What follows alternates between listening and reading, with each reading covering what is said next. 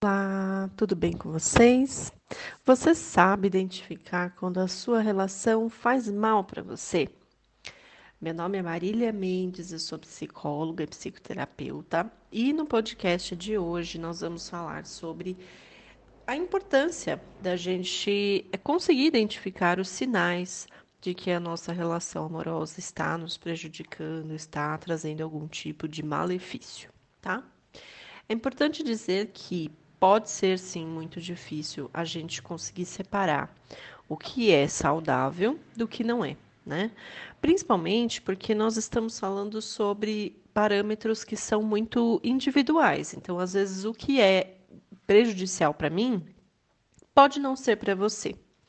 Mas eu acho que o ponto aqui que eu quero trazer é que vale refletir se, de alguma forma, traz algum prejuízo para você aquela situação, aquele comportamento, né? Aquilo ali que você está passando, tá?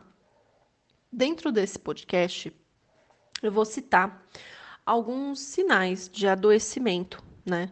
Que podem ocorrer por conta de uma relação amorosa que não é saudável, tá?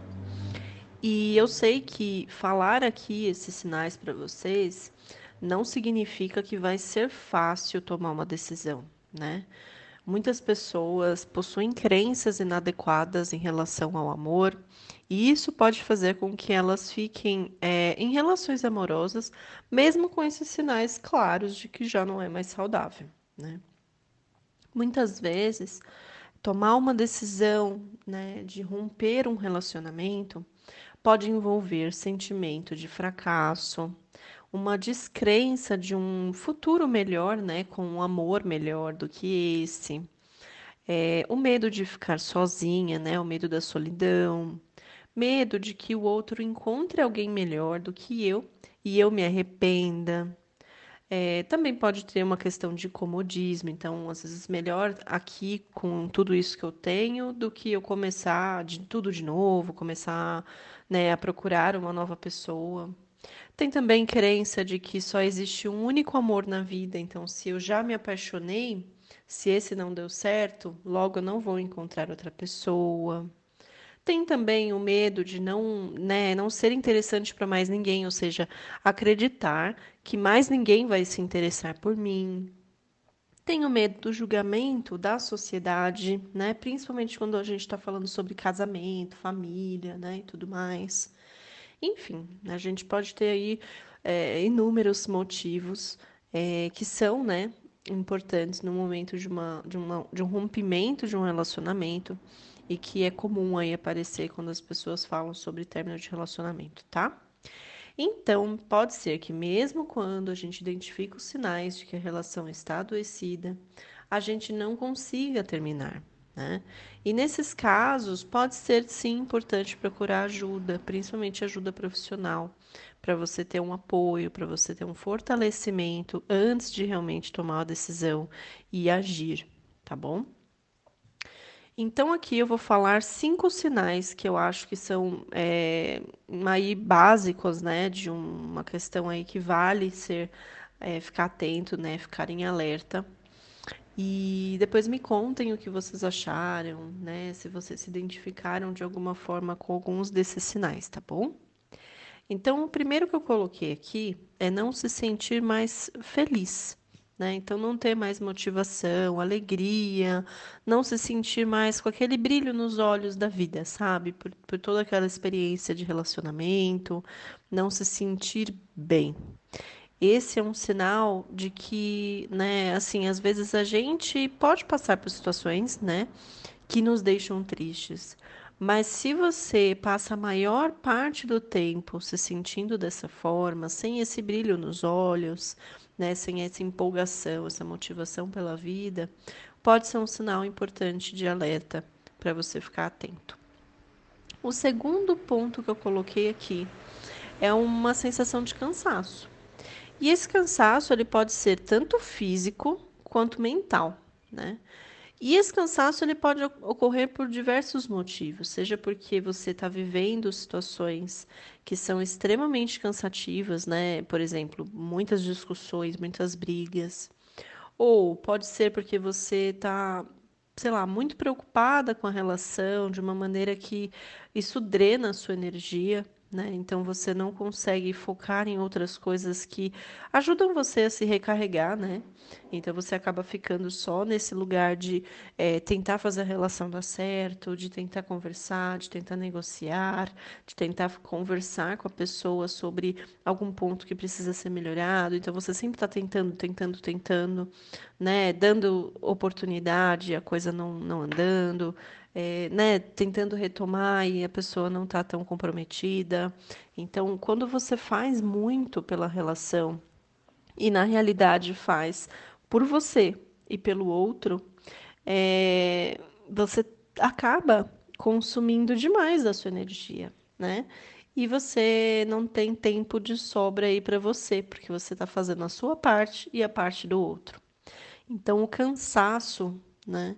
Ele também pode ser um sinal de que a sua relação já não, te, não está mais te fazendo bem, tá bom? Outro ponto que eu gosto de falar é sobre não ter mais uma rede social, né? Não estou falando rede social, internet, Instagram, Facebook, mas sim o, uma rede de vida social, né?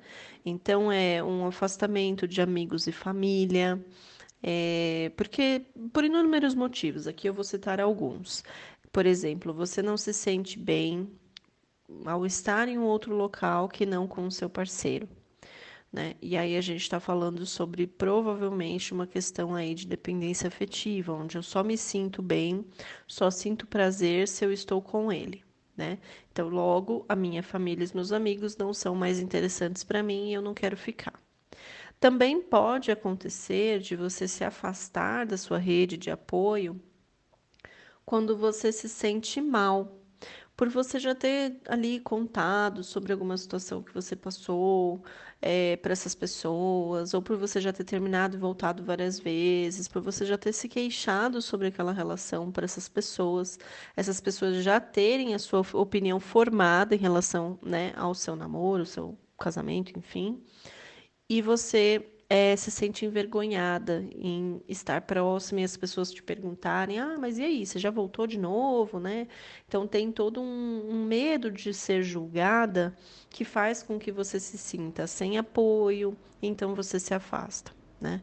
Então, é, eu já falei diversas vezes aqui a importância da gente manter as diversas áreas da nossa vida em equilíbrio, né? Então, quando a gente pensa em se afastar da nossa rede social, isso é um sinal muito importante de alerta, né? Porque a gente, sim, no começo de namoro é comum isso acontecer, a gente ficar muito mais tempo com o parceiro, com a parceira, a gente acaba ficando meio obcecada no começo, né? No momento da paixão, mas é importante a gente retomar isso, assim, que a gente perceber que a gente está se afastando, né?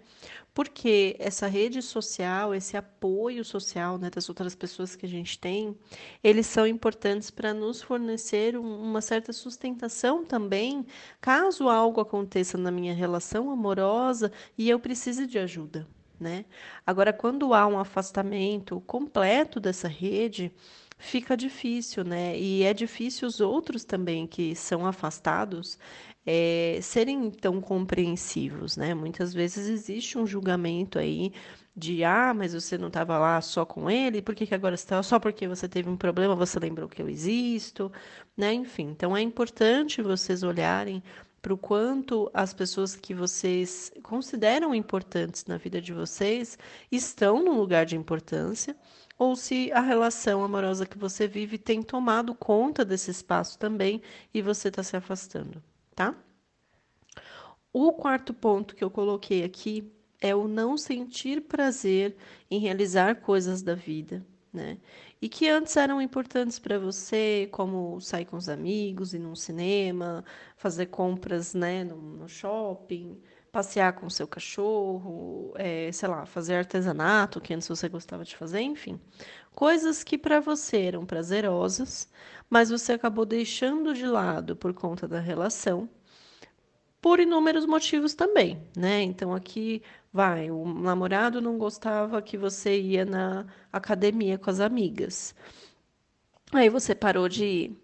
Ou ele tinha ciúme quando você saía para ir no shopping fazer compras, ele queria ir junto, então você deixou de sair com as amigas e passou a ir só com ele, né? E aí a gente vai fazendo pequenas concessões ao longo da relação para não desagradar o outro, para não deixar ele chateado, ou até mesmo para agradar, para conquistar ele, né? E isso faz com que a gente vá também se distanciando das coisas que a gente gostava e a gente acaba é, tirando essa fonte de prazer que a gente tinha na nossa vida. Né? Então, se você já não sente prazer em realizar as coisas que naturalmente você fazia, que eram importantes para você, isso também é um alerta, não só de que talvez a sua relação né, amorosa esteja te prejudicando, mas também um sinal de que talvez alguma questão aí esteja acontecendo, né, numa situação de é, possível episódio né, de, de, depressão. E aí é importante né, você procurar ajuda se essa sensação de falta de prazer né, não voltar, né, quando você retoma as coisas, quando você volta a fazer suas coisas, se isso não voltar, esse prazer não voltar, você não conseguir, não conseguir se recarregar, né, com essas coisas, aí é importante sim procurar ajuda, tá bom? Principalmente se isso durar por um período extenso. E o último ponto que eu coloquei aqui é o sentir demais. Então, é, pode parecer que você está no meio de um furacão, né? De emoções.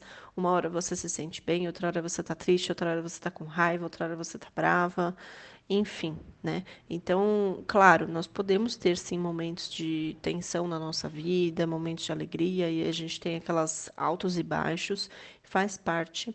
Mas se isso é algo que se torna comum na sua vida, né? Então, assim, você fica muito mais tempo nessa intensidade de sentimentos, nessas alterações de humor, do que realmente, né, uma vez ou outra, numa situação pontual ou outra. Isso também é um alerta importante de que precisa algo ser olhado aí, tá?